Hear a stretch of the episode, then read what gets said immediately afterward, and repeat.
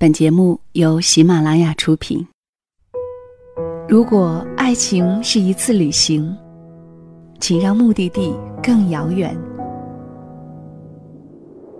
如果声音是一场遇见，请允许我们更温情；如果灵魂是一次诉说，请让我们都聆听。倾听故事，感受生活。喜马拉雅晚上十点，小溪在这里，听你听你听我。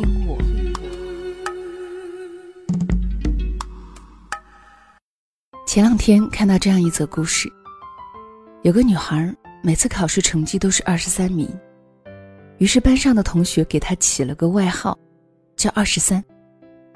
父母都觉得这个外号刺耳。可是女孩自己却欣然接受。别人家的孩子都是立志要成为钢琴家、科学家、政治家的名人，娱乐界的大腕儿。只有她说，长大了以后想当一名幼儿园老师，带着小朋友唱歌、跳舞、做游戏。父母都很沮丧，不希望女儿只是这样平庸，甘愿当一个中等生。于是找来各种方式。培训班、辅导课，一轮轮的上，各种试题卷子，一轮轮的做。女孩很懂事，自觉放弃了平凡的小爱好，欣然接受安排。可是到底是个孩子，很快身体就扛不住了。三番几次折腾下来，结果开始害怕考试，厌倦读书，成绩反倒后退了。父母很无奈。只好结束了这些拔苗助长的行为，还给了他原本喜欢的爱好。有一次，一群人结伴郊游，每个孩子都争相秀技能，唯独他们的女儿在一旁鼓掌。最后，大伙儿评比谁的才艺最好，每个人都不肯放手，闹得不可开交。也唯独他们女儿，用几个笑话，就轻而易举地打破僵局。后来，女孩的成绩一直都是中等，但是却出现了一件奇怪的事儿。班上的老师那天一时兴起，在试卷后面加了一道题：“你最欣赏班上的哪位同学？请说出理由。”结果除了女孩之外，全班同学都写了她的名字。理由很多：乐观快乐、积极向上、信守承诺，母亲知道了，说：“女儿，你要成为英雄。”女孩歪着头想了想：“妈妈，我不想成为英雄，我想成为坐在路边鼓掌的人。”我突然被这个不想成为英雄的女孩感动了。那么多人都想成为英雄，而真正能拯救世界的人，到底有几个？如果我们没有遵从主流的意愿，去成为一个有用的、成功的人，就是对自己的不负责任吗？有人说，我们努力不是为了站得有多高、走得有多远，而是为了看更美、更好的风景。可是看够了那些风景又如何？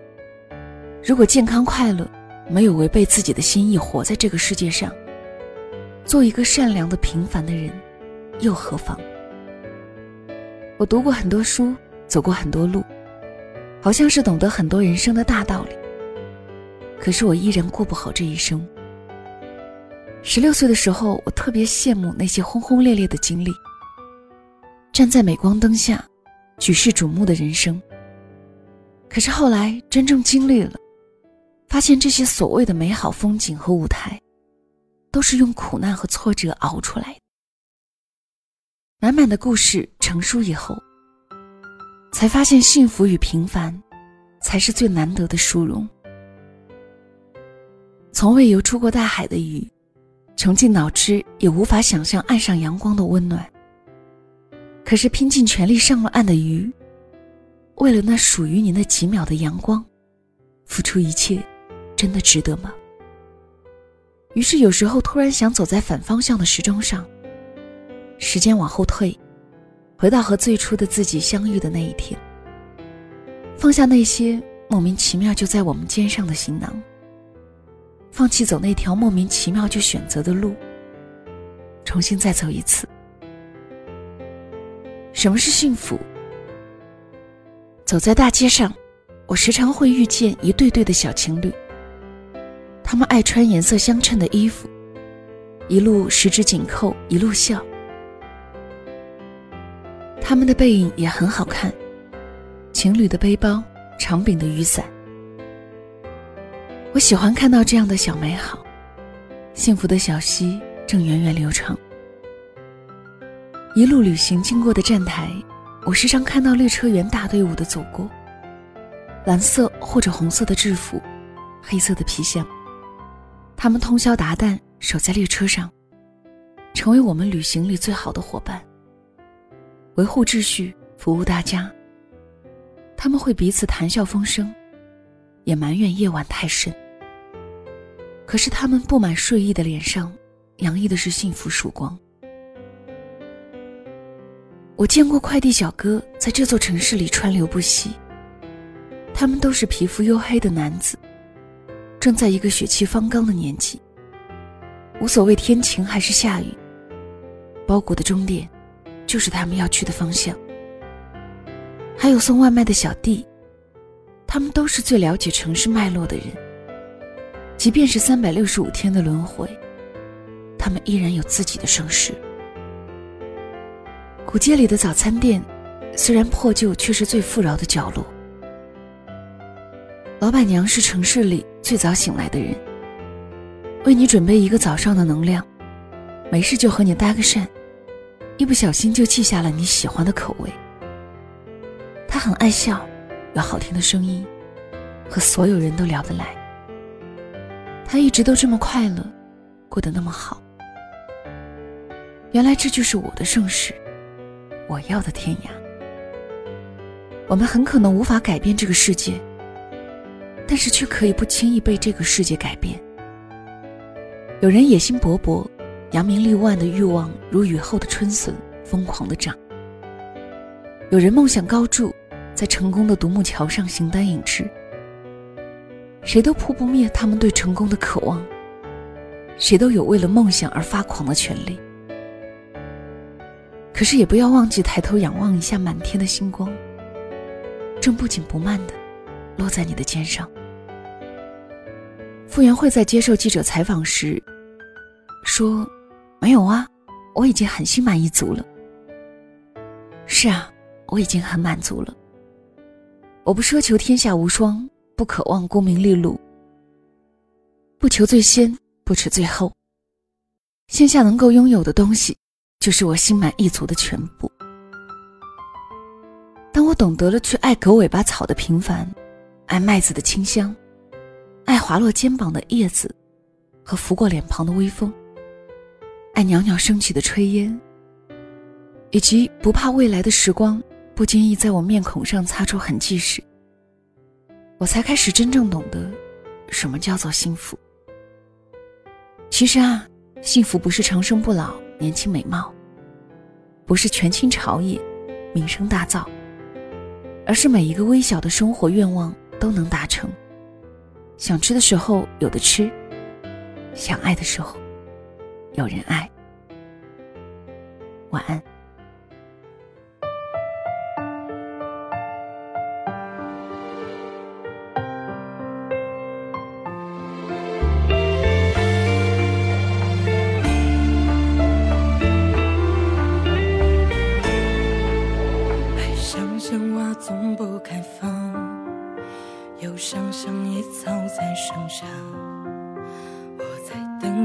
说的好时光，到底会是哪样？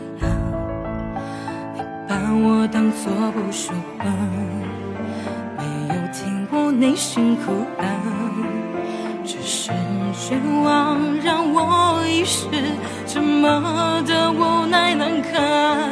你的